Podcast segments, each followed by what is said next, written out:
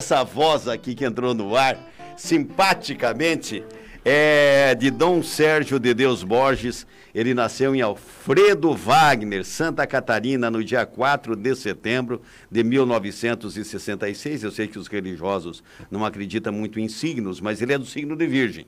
Realizou os estudos filosóficos com os freis capuchinhos em Ponta Grossa, no estado do Paraná, e os estudos teológicos no Instituto Teológico Paulo VI, em Londrina, porquanto é paranaense. Saiu lá da região, é Serra Catarinense lá. Serra Catarinense. Serra exato. Catarinense. Da região da Serra Catarinense, deve dar em torno de uns 100 quilômetros de Florianópolis, o município de onde Dom Sérgio nasceu. Exato, descendo pela BR-282. Ali. É, né? desce a BR-282 vai direto a Florianópolis. A paisagem é bonita. Muito bonita. A paisagem é bonita. O frio, Também o frio também bom. é agradável. Ah, não é tanto quanto Urubici ou São Joaquim, mas É próximo ali de é, Urubici. é próximo, né? É Urubici próximo. deve dar uns 30 quilômetros, 40. É, mas aquela serra ali de Urubici e a serra de São Joaquim, vou te contar uma coisa, cara. Já dá frio só em citar os nomes. Não, não, não, não. É, é, pelo, lá, lá de cima do mirante você já diz assim, mas será que tem gente que tem coragem de descer aqui? Tem, tem, tem. Passa lá todos os dias.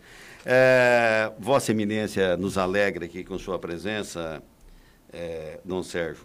Hoje tem início a campanha da fraternidade. Primeiro eu gostaria que o senhor explicasse ao público ouvinte, especialmente aos nossos cristãos católicos e demais cristãos, porque o tema da campanha da fraternidade esse ano ela busca uma reunião, né, ser mais ecumênica, pelo que eu tenho observado, pelo que eu observei e pelo que eu li. É, o que, que é a, a, a- campanha da fraternidade e por que esse tema, Bispo? Muito bem, muito obrigado. Bom dia, Dr. Nelson, o Nélio e Dante. Ah, e bom dia também aos ouvintes que nos acompanham pela Rádio Cultura. A campanha da fraternidade ela surgiu nos anos 60 e desde lá, considerando a situação do Brasil de po- empobrecimento, o povo que não tinha voz, o povo que sofria tanto e sofre até hoje, então a campanha, cada ano a igreja foi definindo um tema diante da realidade social que estavam vivendo. Uma época, o trabalho. A primeira campanha tratou da questão ecológica em 79, quando nem se falava quase de ecologia, a igreja já tratou. Aí disseram que a igreja era comunista, que a igreja não queria o progresso da ciência, tratando da ecologia e defendendo o meio ambiente. Então, temas assim, a igreja foi puxando em todos esses tempos, em vista do bem-estar do povo, uma vida mais digna para todo o nosso povo. E este ano, a campanha da fraternidade, ela tem como tema fraternidade e diálogo. E é uma campanha da fraternidade ecumênica, que envolve também os membros de outras igrejas e comunidades eclesiais, a igreja luterana, a igreja batista, igreja anglicana e várias outras igrejas que fazem parte do Conselho Nacional de Igrejas Cristãs, que se reúnem. E a cada cinco anos temos essa campanha da fraternidade ecumênica e tem como tema, então, fraternidade e diálogo, compromisso de amor. Por que esse tema, o diálogo? Porque a nossa sociedade está muito polarizada. Nós estamos vendo as pessoas, todos querem falar, mas ninguém quer ouvir. E todo mundo tem razão, e então nós estamos criando um ambiente na nossa sociedade onde não há diálogo, não há diálogo, há monólogo, né? há grito, e parece que as pessoas querem ganhar no grito, de todos os lados. Né? A gente vê todos os lados, as pessoas parecem que querem ganhar no grito. E parece que a estrutura do pensamento humano que Sócrates já apresentava, e depois Platão assumiu, a estrutura do pensamento humano ela é dialógica. É no diálogo que nós vamos refletindo, uma ideia vem na minha mente, eu vou dialogando com essa ideia, né? Assim eu vou desenvolvendo a reflexão e vou crescendo na reflexão até chegar a uma conclusão, né? Então essa é a estrutura do nosso pensamento e também da sociedade. Então nós queremos chamar a atenção com essa campanha da fraternidade para essa realidade da nossa sociedade, uma sociedade sem diálogo, ela vai cada vez mais regredindo na sua caminhada humana. O ser humano vai regredindo onde falta diálogo. Onde falta diálogo, há violência, há o grito, há o abuso. E aí vai se seguindo. Né? E nós temos visto isso de em muitos ambientes, né? As pessoas chegam. Esse dia uma senhora chegou na cura gritando e gritando. Disse, mas o que está acontecendo? Daí falou, falou, disse, minha senhora, o que está acontecendo? Aí começou a falar um pouquinho, aí foi tranquilizando. Parece que as pessoas vão chegando achando que veem isso na televisão, em alguns meios, né? E, e vão ganhar tudo no, no grito, vão ganhar tudo dessa maneira.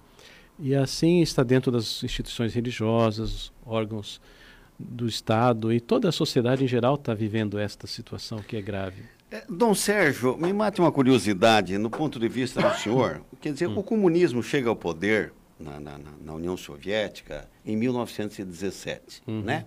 Tendo como princípio lá o, o, a cartilha de Marx, né? E Lenin tomou o poder.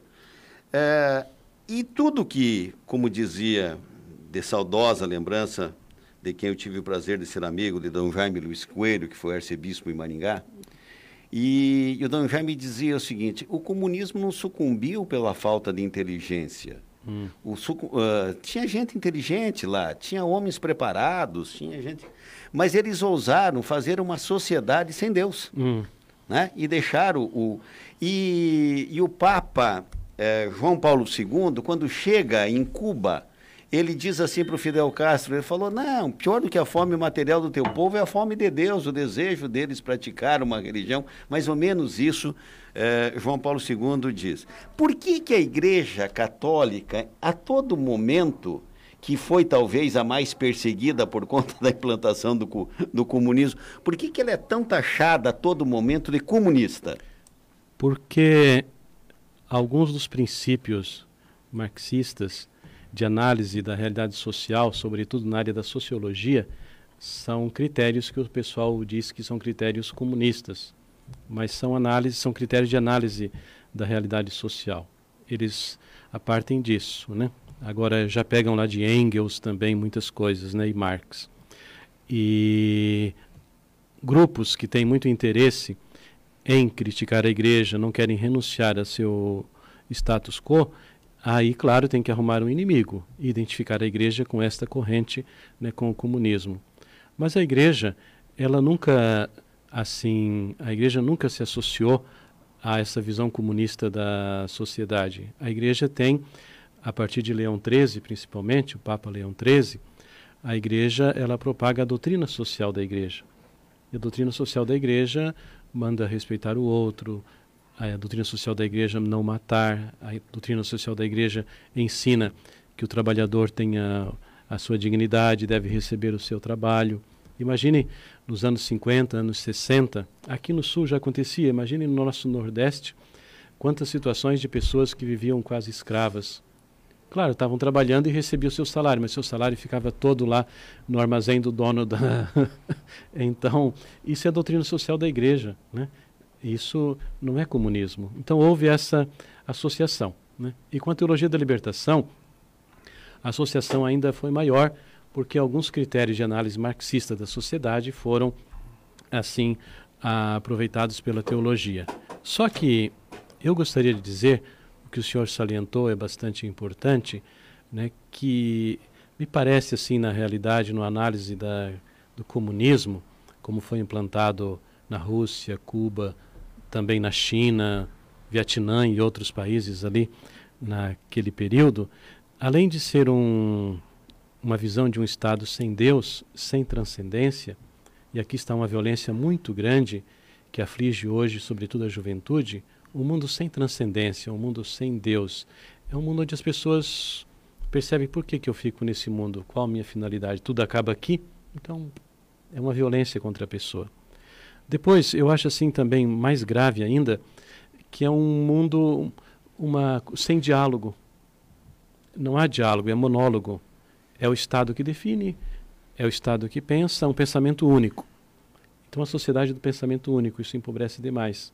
E quem pensa diferente deve ser excluído. Né? Então, isso é muito sério e muito grave. Né? Por isso que tem que acabar com a religião, sobretudo o católico, porque o católico tem lá o Papa, então tem um pensamento diferente, tem outros princípios norteadores.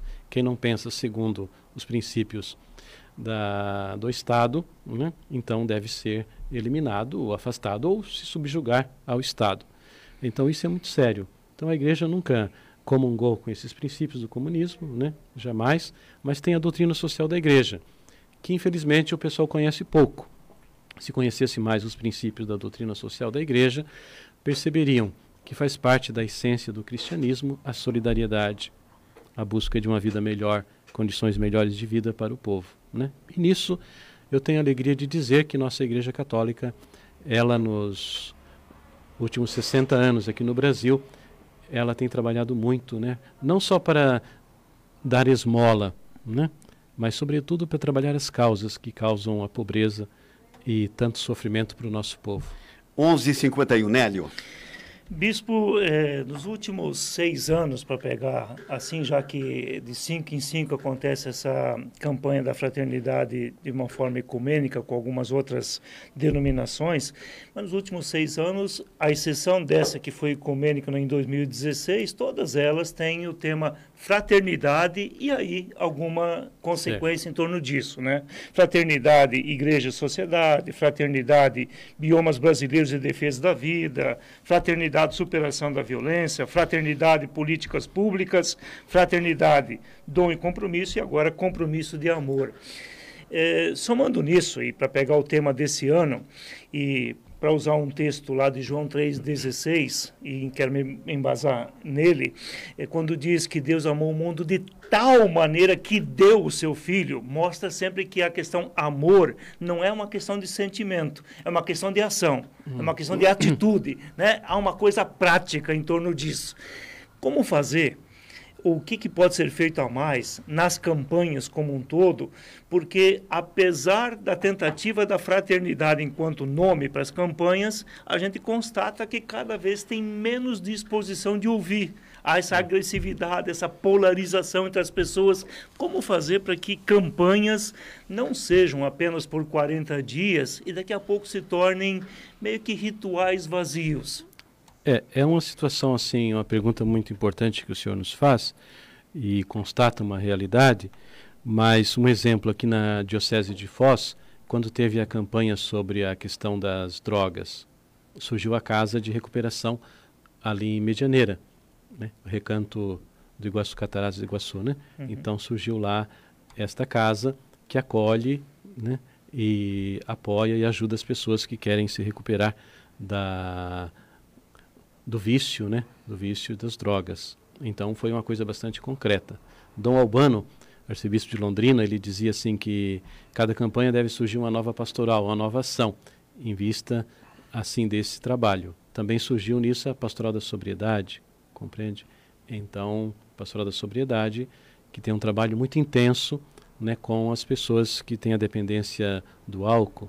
Até agora, aqui a comunidade Sagrada Família, a casa também de recuperação, casa terapêutica, que é da diocese aqui na saindo indo para o lado da Itaipu, eles vão começar um trabalho agora também uma casa aqui no centro, uma casa para atender as pessoas que têm dependência do álcool. Então, fazer um trabalho, né, para atendimento. Então tem surgido assim muitas coisas concretas, né? Alguma coisa tem ficado. A campanha deste ano sobre o diálogo, né? Eu acredito assim que é um, uma campanha assim bastante profética, considerando o contexto em que nós estamos vivendo no momento em nosso Brasil, né? Com fake news e tantas coisas por todos os lados. Eu assistia esta semana o Dilema das Redes, aquele filme que tem no Netflix, né? E interessante como as pessoas que ali estavam apresentando e falando, né? Ah, mostrando como as pessoas estão sendo manipuladas né? para um pensamento único para atender o que os algoritmos e as grandes corporações buscam. Então, se as pessoas permanecem sozinhas, elas serão sempre mais ah, vítimas né? fáceis destes sistemas né? e também de todos os outros tipos de violência. Então, nós somos convidados né, a redescobrir a beleza do diálogo né, como caminho para uma vida mais feliz e também como um caminho para que, em comunidade, juntos, possamos enfrentar esses grandes dilemas que a sociedade está impondo para nós no tempo atual, né? Tempo atual. E precisamos, talvez, para vencer essa situação e fazer com que a campanha da fraternidade não fique só nos 40 dias, como diz o Senhor, né? mas continue para a vida, é reforçar, sobretudo, os vínculos de comunidade. Vínculos de comunidade. Nós devemos formar comunidade, comunidade na família. E esse diálogo tem que começar ali dentro de casa, na família. Seria muito bom que os pais conseguissem, na hora do almoço, retirar o celular dos filhos, coloque lá num canto. No seminário, esses dias chegaram os novos seminaristas no nosso seminário lá em, em Medianeira. Aí, conversando com os pais, conversando um pouco, daí eu disse: olha, aqui tem algumas regras. E uma delas, se o senhor não adianta ligar todo dia para os filhos, toda hora, que não vai conseguir, porque o celular deles fica retido e eles só podem usar o celular de uma às duas da tarde. Então, nesse horário, eles podem usar o celular à vontade. Um pai fez uma expressão tão forte assim: será que meu filho vai conseguir? Né? Será que meu filho vai conseguir? Mas a gente tem que ajudar Outro já pessoas. deve ter dito, ainda que não volte padre, mas se largar o celular um pouco, já Então, valeu a pena o seminário. Isso vai ajudando a disciplinar, né? a voltar, porque estão tá almoçando o pai, a mãe, os filhos ali, e cada um está num um celular, está tocando, almoçando e vendo. Nós precisamos voltar a uma sã convivência, né? a redescobrir o, o convívio como um caminho para o diálogo, para uma vida melhor, uma vida que traz mais alegria e satisfação. Agora são 11 e 57 Eu tenho, vou formulando aqui muitas perguntas, mas Hum. Dante, é você. Ok, então Sérgio, ah, a gente está vivendo esse ano pandêmico, né, totalmente desconhecido do mundo, e a gente vê algumas coisas de religião que alguém fala, ah, algum, a gente vê algumas pessoas dizendo que isso tudo é um castigo, né? A gente se comportou mal durante esses, essas décadas aí, vem como forma de castigo, Covid-19, e aí tem gente que já faz relação, olha só o que fizeram no carnaval no passado, esse ano não vai ter por causa disso e tal. Qual é a visão da Igreja Católica para esses males aí, tipo a pandemia desse ano? Ah, como que a, a igreja vê uma situação dessas? Deus continua sendo aquele Deus meio vingativo lá do Antigo Testamento, não gostou, teve raiva e aí mandou castigo? É, parece que ele já passou esse ponto. Já está mais calmo. Tá, o Senhor é o Senhor da misericórdia e às vezes a gente abusa da misericórdia dele também. É uma realidade. né? A gente abusa da misericórdia, mas temos visto de tudo na internet, né? O pessoal falando e algumas pessoas também dizendo que poderia ser um castigo de Deus, mas não é essa a visão correta a se apresentar. Talvez seja um castigo da natureza, pode até ser, né? Sim. pelo uso dos recursos e tanta manipulação, tantas coisas, até pode ser. Mas de Deus, certamente não, não é um castigo. Deus utiliza do amor e da misericórdia para trazer os seus filhos e filhas novamente ao convívio para a sua paz a, e para viver a graça e a bênção. Jesus deu a vida, né? Jesus deu a vida na cruz para nos salvar, né? Então é o gesto mais bonito de misericórdia. E esse é o convite que ele nos faz. Esta ideia é uma ideia já que se passou e é ultrapassada no atual contexto. Particularmente, Dom Sérgio, eu até expressei isso aqui na segunda-feira. É, eu, particularmente, eu acho o seguinte, que as questões, nada, nada, nada censurar, o humor vive, ele tem que viver em cima da caricatura que ele faz, quantas uh, piadas de padre existem e tal, né? É, então, eu, quer dizer, quem vive na comunicação, querer tirar é, daquelas pessoas que sabem ser humoristas, né? O humor, o deboche, a caricatura. Mas eu tenho comigo que, dete- é, que na religião, se eu tivesse o dom de ser um, um- pensando como eu penso, se eu tivesse o dom de ser um humorista ou, enfim, alguém que pudesse mexer com alegoria, que fosse criativo numa decoração, eu não mexeria com símbolos religiosos, de nenhuma religião. Porque aquilo é transcendental. Qual é a visão do senhor em relação a isso? Já que o Dante tocou no carnaval, o senhor diz, ó, oh, não tem nada de castigo. Eu, eu, eu não acho de bom gosto essas coisas. Talvez não seja tão exagerado a ponto de cometer atos terroristas e tal, quando se mexe é, é, com alguém que simboliza uma determinada religião. Mas não, não eu, eu não vejo onde está a graça, onde está o artístico, muitas vezes, disso. O que, que lhe parece? É, eu vejo assim que questões fundamentais assim que tratam da religião como a pessoa de Cristo não se deveria vulgarizar. Isso já é um sinal de uma sociedade decadente, uma sociedade empobrecida, que perdeu assim grande parte dos seus valores e vulgariza tudo até a divindade. Então isso não se deveria fazer. Mas a minha interrogação é maior ainda. Por que fazem só com os símbolos cristãos? Porque se eles têm tanta coragem, tanta liberdade, tanta autonomia, não fazem com símbolos muçulmanos? Ah, daí não pode. Por quê? Por que não fazem com símbolos judaicos? Por que só símbolos cristãos e, sobretudo, católicos? Brincar, fazer uma piada de um padre, tudo bem. Né? Isso está na cabeça do povo e aí a gente vê. Então, por que não? Porque sabe que tem com certas consequências. Né? E aqui nós, aí pode bater. É, hoje é bonito bater na Igreja Católica e nos símbolos católicos. É bonito, a igreja não vai responder naquela altura, então é, é, bonito, então faz bem. É sinal de que é uma pessoa assim que está num processo diferente, mas é algo bastante grave.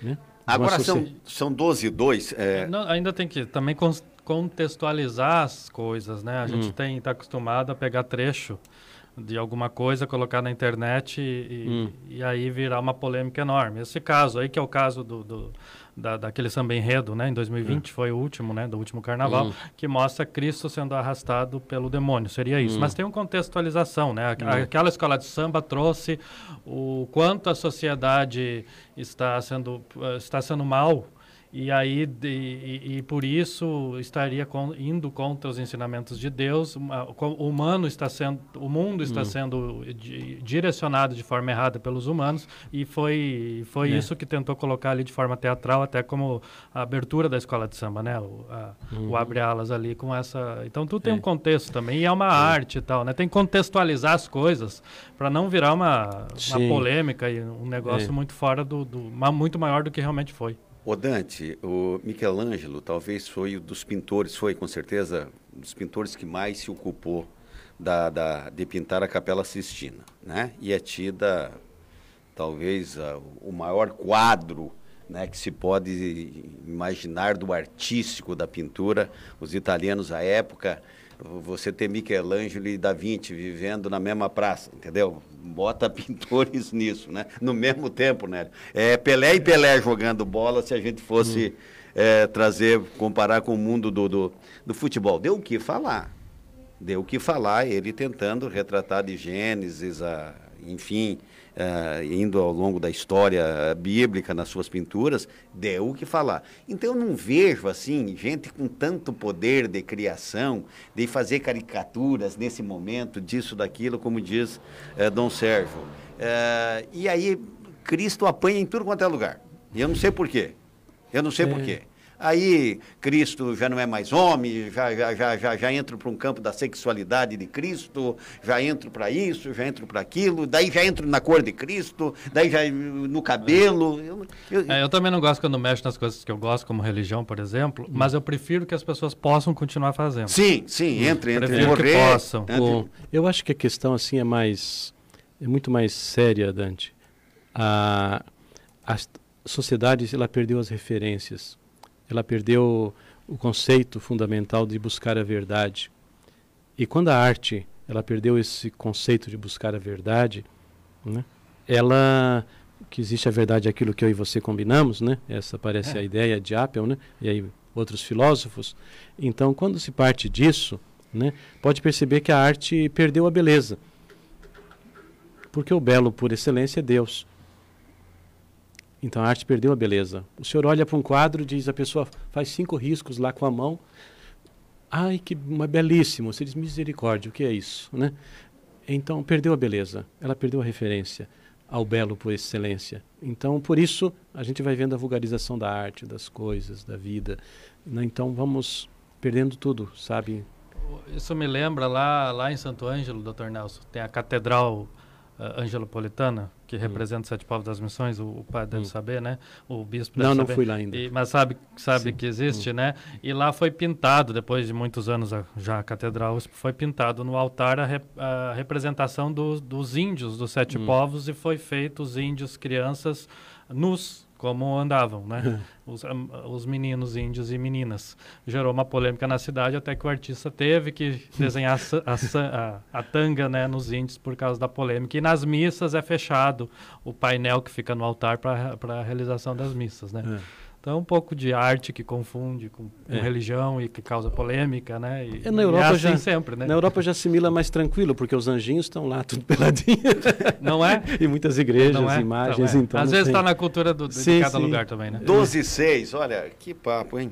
Hum. É, conosco aqui, Dom Sérgio de Deus Borges, é, que é o nosso bispo, falar, o nosso bispo emérito, o Dom Laurindo Guizardi, que somos amigos, e eu tenho uma admiração muito grande por ele. A cada dia se agrava o estado de saúde de Dom Laurindo, infelizmente. Né? Eu oro por Dom Laurindo, gostaria que não fosse um sofrimento físico desnecessário. Ele vai para o hospital, ele volta para sua residência, onde tem talvez um pouco mais de conforto, né? É, mas enfim, o estado de saúde de Dom Laurindo não é bom, né, Dom? É bastante grave. É bastante grave, né? Está fazendo já hemodiálise três vezes por semana, né? E assim mesmo ele está muito, muito fraco. Né? É. A condição da neoplasia é uma coisa que avança. É, e... esse câncer maligno, né? É. Que está tomando os órgãos internos e...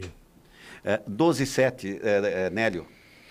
Olha, é, me parece, pra, e naquilo que estava se conversando agora há pouquinho, que o Dan também colocava, e aí posso dizer que isso é uma coisa é, disseminada na sociedade, essa tentativa da negação de Jesus.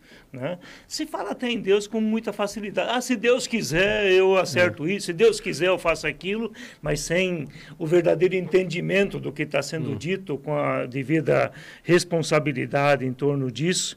E me parece que nós, vou pegar aqui pelo lado das entidades também cristãs, é, falo de colegas pastores, falo de colegas padres, falo de colegas de qualquer outra denominação, por muito tempo também atuamos um pouco distante da sociedade, querendo fechar muita coisa, segurar muita coisa, e passa-se por um momento de transformação, onde denúncias aparecem e tem que ser encaradas naquilo que está errado, agir fortemente em cima, e ao mesmo tempo, é, por parte da sociedade, nesse processo que o senhor disse agora há pouco, da, da, de um conjunto de ações para negar a existência de Deus numa forma de convivência diária, de um relacionamento diário. Então se busca uma certa religiosidade, mas não muito relacionamento, porque o relacionamento compromete naquilo que está sendo proposto, inclusive com a questão aí agora de fraternidade, diálogo, compromisso e amor.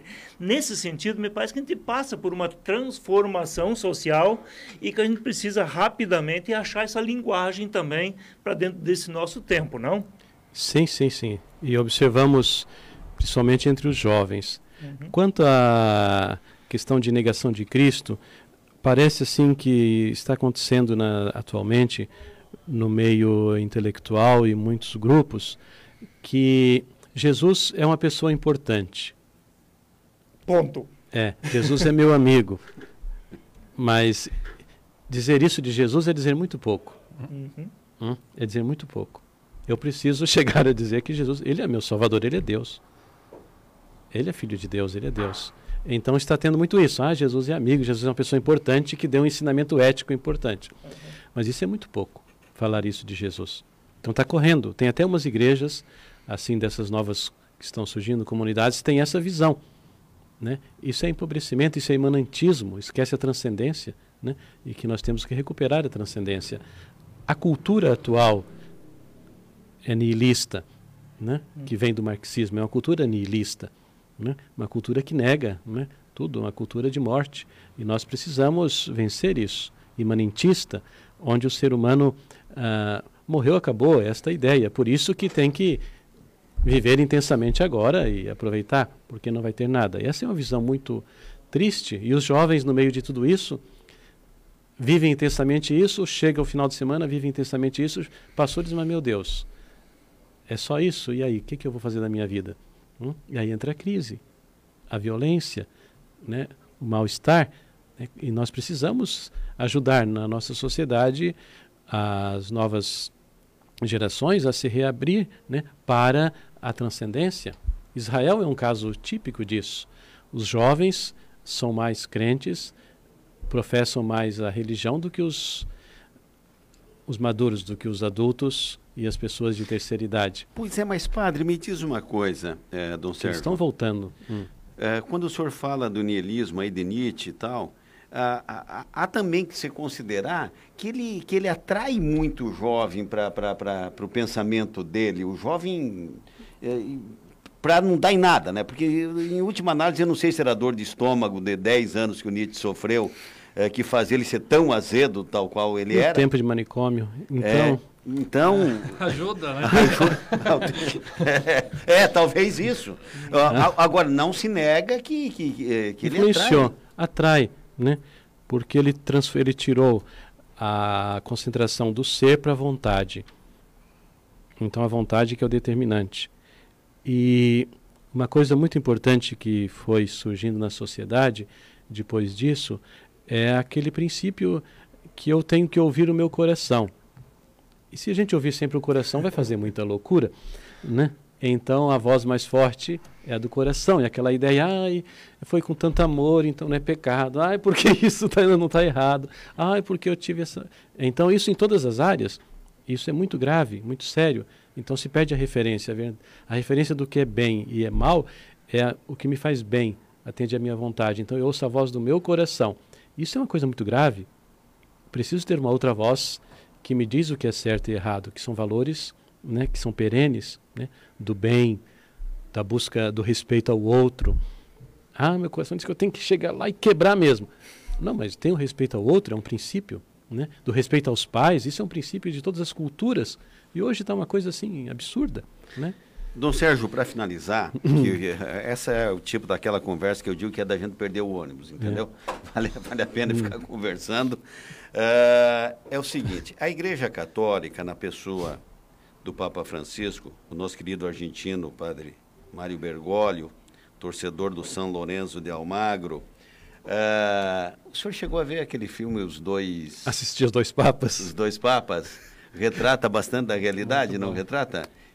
É, outra vez que estive aqui, o Dante já tocou nesse ah, assunto. Já tocou nesse assunto. Dos dois ah, papas, eu lembro bem. Bacana, mas, bacana. Não, mas o, o, que eu queria colocar... Mas é um filme que ah, o, o, vale assistir. O Papa Francisco, ele, ele enfrentou, digamos assim, e tem tomado atitudes meio que uma meio que era certos tabus a presença da mulher hum. mais fortemente nas hum. ações da igreja né a questão do homossexualismo. E, entre tantas, o vai ao Iraque conversar lá com os, uh, né, de outra religião, de outros povos, de outras tradições, que em tempos, em priscas eras, foram inimigos.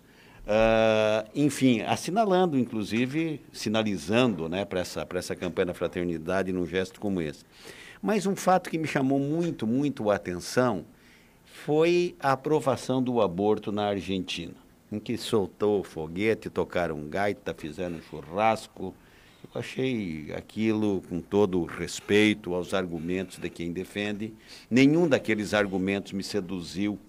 Se eu fosse deputado na Argentina, votaria a favor. Eu vou no limite, a compreensão que eu tenho do aborto é aquilo que é o limite da lei brasileira, hum. do, do, do, Código Penal admite, né? É, no caso do estupro, hoje o Supremo Tribunal Federal teve uma discussão a respeito né, da, das crianças anencéfalas. Né? Uhum. Quer dizer, não é um ser humano uh, formado na, na, na, sua integralidade. Mas me pareceu um tanto, por ser ele argentino, me pareceu um tanto tímida a, a, a, manifestação do Papa Francisco em relação à aprovação desse aborto. O senhor pensa assim também ou não? houve uma manifestação do Papa um, há um texto em Vatican News, há uma manifestação dizendo claramente que a posição dele era contra o aborto, em defesa da vida em todas as suas etapas e condições. Agora, como chefe de Estado interferir em outro país, né? então há esse, essa, questão, não pode interferir no outro Estado, né? nas questões internas do outro Estado, o Papa, como chefe de Estado. Então, né? teria essa tensão. Mas nesse caso concreto, em relação à aprovação dessa lei do aborto, existe um pronunciamento do Papa se encontra em Vatican News, né? até o secretário de Estado que passou tudo, né? mostrando que ele era ah, contrário a essa lei né? e pedindo para que não se fosse aprovada. Eu nunca vi passeata de padre dizendo nós queremos casar, nós queremos casar, nós queremos casar. Mas o laico, aquele que está fora da igreja, ele tem toda hora essa história que os padres têm que casar, que tem que casar. Tem que casar, não Sérgio? E se casamento resolvesse os problemas, não tinha ninguém separado. essa, essa é uma... Nós aqui estávamos ricos. Ah, porque o... é, as pessoas pedem e perguntam isso. Mas é um estado de vida, de serviço. Acho que o apóstolo Paulo, na carta aos Coríntios, ele diz: quem está solteiro, se vai servir ao Senhor, é melhor que fique assim. Né? E também quem está casado tem que cuidar da sua família, das suas obrigações. Eu acredito que a igreja, a partir do século III, no ano 307, no concílio de Elvira, é, século IV já, né, 307, a igreja definiu isso no concílio de Elvira, que os padres e bispos fossem solteiros no Ocidente.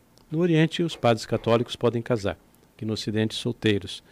Então, assumiu essa, essa posição e tem, parece que tem sido importante para o trabalho de evangelização, o trabalho de missão. Né? Então, acredito que, da minha parte, é melhor que continue né, com essa disciplina, né, em vista de todo o trabalho que temos, da missão. Né? Nada não é desprezo ao matrimônio. Acredito que quem constitui uma família é uma grande vocação, é um grande dom de Deus. São dois chamados para servir a vida: né? a família e o celibatário, no caso, o padre, né? servir a vida. Né? Nenhum nega a vida, nem a família, mas os dois servem cada um à sua maneira. No futebol, o, o, o, o Caleb aqui, ele pegou, fez uma, uma biografia, dá um livro aqui a biografia do senhor, mas ele não colocou para que time que o senhor torce. Ah, São Jorge, o poderoso. Corintiano. não, não acredito. É. São Jorge, corintiano. Quando olha, a gente... olha se, o- se, se o Papa disser que um laico de Foz do Iguaçu vai ter o poder de um padre por 30 segundos, eu excomungo todos vocês. Entendeu?